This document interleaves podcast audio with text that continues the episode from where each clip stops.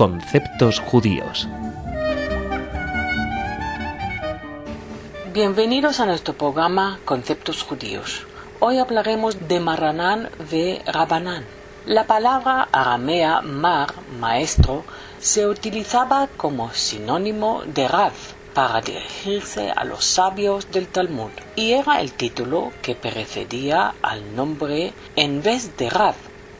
Los contemporáneos de Rav Rabba Akiva fundadores de la Academia de Shura en Babilonia fueron Mar Samuel y Mar Ukva, el hijo de Rav Ashi. Taviomi es designado en el Talmud como Mar Bar Rav Ashi. En el periodo geónico, los términos Mar y Rav juntos fueron empleados como títulos de los sabios de Babilonia. El doble título de Mar Rav fue asimismo combinado con el prefijo pronominal de la primera persona del plural, Maranán Rabanán o Maranán Verabaná, maestros. El título Maranán fue más tarde aplicado como título de respeto para hombres como Rabbi Yosef Karo, autor de Shulchan Aruch. El título de Moreno se decía en el siglo XIV que derivaba de Maranán.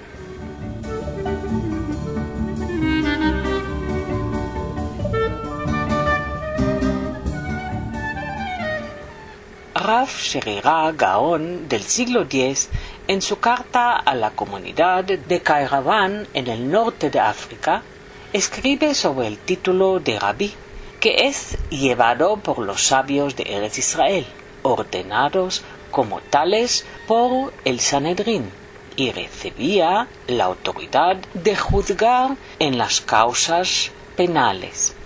El título de Rav pertenece a los sabios babilonios que recibían su ordenación en sus seminarios o escuelas.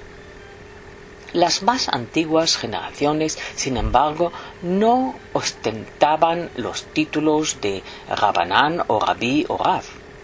Hillel no tenía el título de delante de su nombre.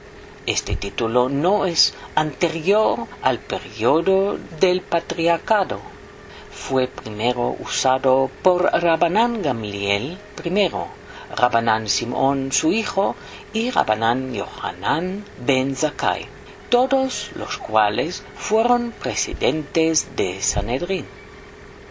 El orden de los títulos que tratamos es el siguiente. Rabí es mayor que Rabanán, es superior a Rabí, mientras que nombrar a uno solo con su nombre sin títulos es el más importante. Moisés, Isaías, Jeremías, Ezra son generalmente llamados sin títulos honoríficos. El término rabí se puso de moda tras la destrucción del segundo templo. Gracias y hasta el próximo programa.